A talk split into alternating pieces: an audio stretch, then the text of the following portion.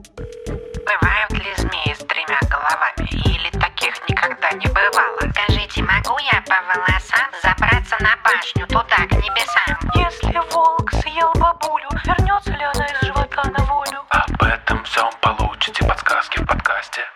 Это вам не сказки.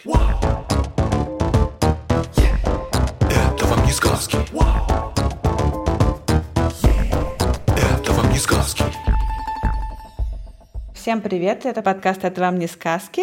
А, Я Тата Зарубина, со мной тут сидит Степа Калитеевский. Привет. И вместе с ним мы проверяем разные сказки, мультики, фильмы, песни, легенды, игры и все, что только можно. И сегодня мы будем разговаривать про дюймовочку, да, Степ? Ага. Какой у нас вопрос? Вопрос у нас такой. Правда ли кроты так плохо видят, как в дюймовочке? Если что, дюймовочка — это маленькая девочка, которая родилась в цветочке. Сначала ее украли животные, потом она убежала от животных, потом животное хотело жениться на ней, и это животное как раз было кротом. У него были целые подземные хоромы, и он был абсолютно слепой. Зато очень богатый. Да. Да, кроты действительно почти всю жизнь проводят под землей и все время роют эту землю. И все их особенности, их привычки связаны именно э, с этой их подземной жизнью. У них такое почти цилиндрическое туловище, почти нет шеи, короткий хвост и небольшая вытянутая голова, зато очень густая шуба, прямо как в сказке. Там тоже у этого крота была очень богатая бархатная шуба. Шерсть на ней растет прямо. То есть крота невозможно погладить против шерсти. И благодаря тому, что шерсть растет прямо, крот легко может двигаться и вперед под землей в любом направлении. И шерсть может, соответственно, ложиться в нужном направлении. И крот действительно обычно какого-то черного или черно-коричневого или черно-серого окраса, тоже как в сказке. И действительно, опять же, как в сказке, у кротов есть огромные и разветвленные подземные тоннели, как ты сказал, подземные хоромы. Кроты прокладывают целую сеть узких и длинных ходов. Они обычно многоуровневые, многоярусные и могут занимать э, площади несколько сотен квадратных метров. А, это сеть тоннелей. Копают свои туннели. Кроты знаешь чем? Лапами. Да, у них лапы похожи на лопаты передние. Они короткие, вывернуты ладонями наружу, потому что так удобнее рыть, разгребать перед собой землю и отбрасывать назад. И лапы заканчиваются очень мощными, такими уплощенными когтями. И когда крот копает, он по очереди выдвигает вперед то одну, то другую переднюю лапу и постепенно ввинчивается в этот проход. Так. И вот все это он делает без зрения. Да, карате действительно, если вернуться к вопросу, действительно очень плохо видит. Но если подумать, то зрение им особо и не нужно. Потому что если ты всю жизнь проводишь под землей, копая тоннели, то глаза тебе только мешают. Потому что в них, например, забивается земля, а видеть ты все равно там ничего не можешь в полной темноте. И у кротов глаза крохотные, а у некоторых и вовсе совсем зарастают. Они скрыты под кожей, но у наших кротов их все-таки можно заметить, а, потому что остается очень маленькая, там, миллиметр или даже в полмиллиметра прорезь, которая ведет к глазу. Но, тем не менее, единственное, что они, как они могут пользоваться глазами, это различать яркий свет. И яркий свет они не любят, потому что как только на них он попадает, кроты моментально закапываются в землю. Что они понимают, что что-то не то происходит. Им не нужен яркий свет. Уши, точнее ушные раковины, как и глаза, тоже исчезают, а слуховые проходы замыкаются кожными складками. Это нужно для того, чтобы туда не попадала земля. Но, кстати, слышат кроты очень хорошо, потому что почва отлично проводит звук. А еще ноздри у кротов тоже защищены от того, чтобы в них попадала земля. Они как бы смотрят вниз. Кстати, мне дедушка рассказывал довольно смешную историю про крота, как он и его дедушка тусовались что-то на даче, и вдруг они видят э, яму. Мой дедушка говорит, ну вот, это яма от крота. Его дедушка говорит, ну что ты, нет, конечно, это не яма от крота. И из ямы сразу высовывается рожа крота. Такой типа, меня обсуждаете. Вот. Класс. Да, а, действительно, кроты живут в ямах или в тоннелях, хотя редко высовываются на поверхность. И тоннели у кротов бывают двух типов. Бывают жилые, по которым кроты переходят, например, от гнезда к водопою или на кормовые участки. И кормовые. За одну ночь крот может проложить до 50 метров подземных тоннелей. Удивительно и еще раз удивительно. Кормовые ходы кроты обычно прокладывают в рыхлой почве, близко к поверхности, буквально несколько сантиметров от поверхности. И их иногда даже можно заметить снаружи, потому что когда крот роет, он э, раздвигает эту рыхлую землю, в том числе утрамбовывает ее в потолок этого своего прохода. И над поверхностью землей получается такой маленький э, вал. Бугорок. Такая маленькая длинная горка которая идет вдоль э, всего кротиного хода. При этом в этих местах э, крот не выбрасывает свои знаменитые кротовые кучи, а просто вот он э, лишнюю землю он утрамбовывает. Иногда, когда крот роет на каких-то местах, где почва более плотная или она глубоко просыхает, а ему приходится делать более глубокие ходы.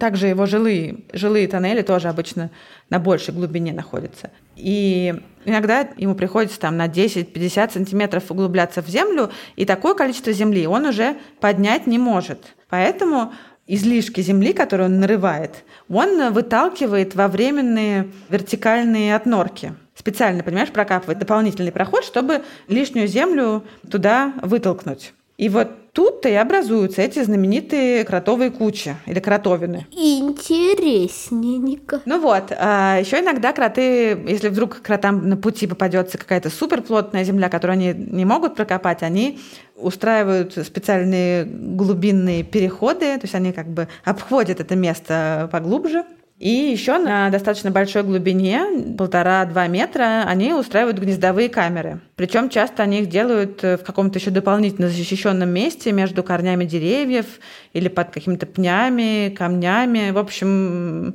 там, где их не так легко достать. И эти гнездовые камеры, от них к кормовым ходам ведут такие косые наклонные проходы, и поскольку гнездовые ходы очень глубоко расположены, то над ними кротовины бывают особенно гигантскими. Если ты видишь большие кротовины, которые сильно больше, чем обычные, то, скорее всего, именно там и находится жилище крота. Кроты довольно плохо ходят, они не любят, опять же, еще раз скажу, выходить на поверхность. Из-за того, что у них такие специальные копательные лапы, они на самом деле ходить-то и не могут, а могут только ползать по земле. Зато э, они неплохо плавают. И иногда, если ход закончился и там у кромки воды, то потом он продолжается на другом берегу, как ни в чем не бывало.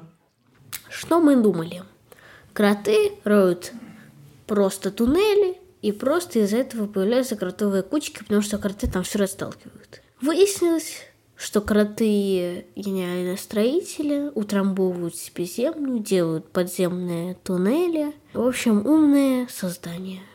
Да, и очень симпатичные. А вот что кроты едят? Ну, кроты насекомоядные, и питаются они в основном разными почвенными беспозвоночными. Главная их пища – это дождевые черви.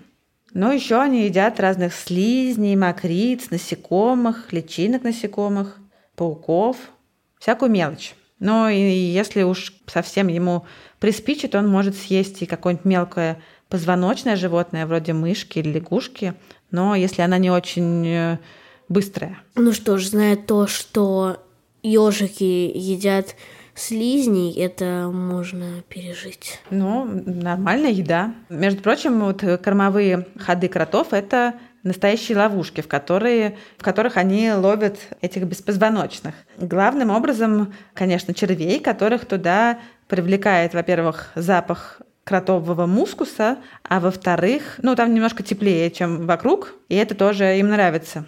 Поэтому они туда сползаются. А еще там очень любят промышлять землеройки. А, Они могут забираться в кротовые ходы и приходить и съедать э, червей раньше хозяина. Но, кстати, кротовыми, вообще кротовыми услугами пользуются не только землеройки, не только сами кроты. Там живет целый мир. Дождевые черви приходят туда, чтобы есть остатки пищи кротов и их какашки. И вслед за ними туда приходят жужелицы, которые тоже такие хищные жуки, но они питаются, как правило, более мелкими животными. В кротовых кучах тоже очень любят поселяться разные беспозвоночные, всякие паукообразные, многоножки, жуки, муравьи. Иногда в кротовых ходах э, могут укрываться, спрятаться от врагов или спасаться от какой-то непогоды всякие мышки, полевки, жабы. Они там, наоборот, от жары прячутся. Змеи, ящерицы. В общем, там живет э, куча разной живности. Все пользуются кротовьими талантами строителя и копателя. Еще бы не пользоваться. Очень как бы удобно. Да. Один строит, ты заселяешься, даже денег не платишь. Ну, иногда, правда, кроты могут при этом кого-то сожрать из э, тех, кто к нему приходит в гости. Вообще они очень много едят. В день им нужно съесть примерно столько пищи, сколько они сами весят.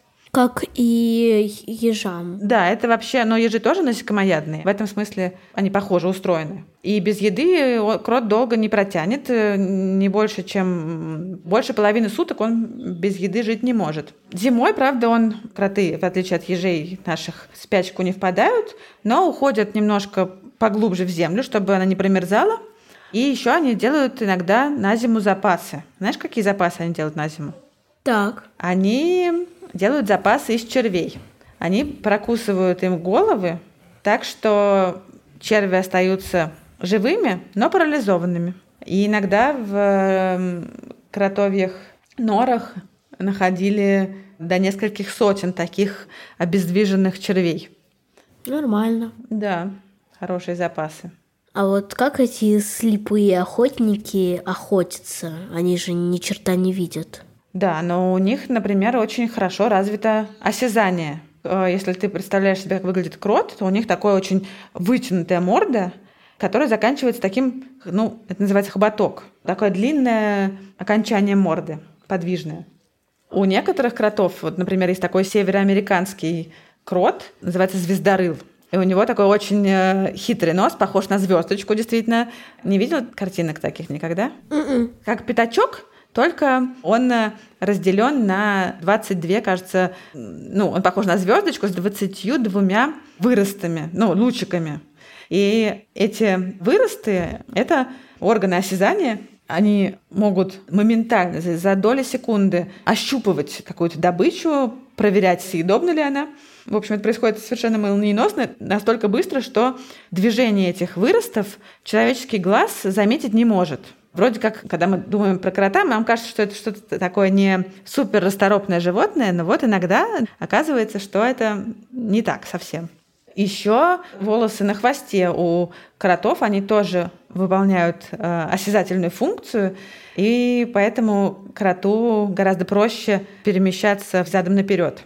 Ну что ж, так устроена природа. Если у тебя нет глаз, то у тебя есть шикарный нос. Да, обязательно есть что-нибудь вместо этого, это правда. Кроты обычно живут э, поодиночке и не любят э, гостей, довольно агрессивно на них реагируют.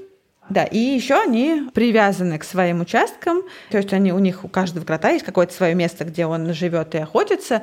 И если ты поймаешь крота и отнесешь его на какое-то расстояние, то если это будет не супер далеко, то он почти наверняка вернется к себе домой обратно. Молодец. Кроты вообще-то далеко не единственные подземные существа, подземные млекопитающие даже. А, Во-первых, э, даже в России живет несколько разных видов кротов. А, Но кроме кротов, э, такой образ жизни ведут э, и совершенно неродственные им животные, которые живут совершенно в разных местах, разных частях Земли. и тоже ведут такой подземный образ жизни и никогда не выходят на поверхность.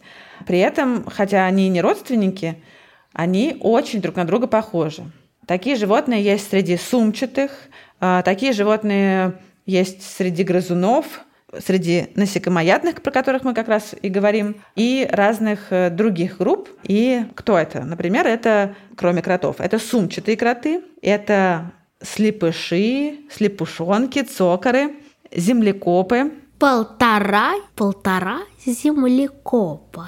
На самом деле гораздо больше землекопов. И все они, в общем, несмотря на то, что они разные, они в чем-то очень похожи. Потому что им всем приходится приспосабливаться к одним и тем же, ну, к очень похожим условиям жизни. Они все небольшого размера, у них вот такое вот немножко цилиндрическое туловище, без шеи, сильные короткие лапы и плохое зрение. Это вот все то же, что и у крота.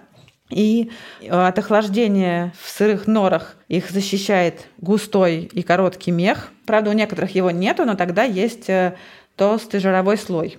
А копают они по-разному. Некоторые, как кроты, копают лапами. Сумчатые кроты и златокроты помогают себе мордой. Еще есть э, слепыши и слепушонки.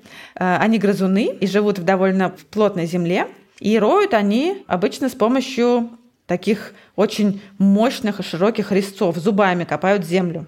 И у них есть тоже специальная защита, чтобы земля не попадала в рот и ноздри. Такие специальные тоже кожные складки.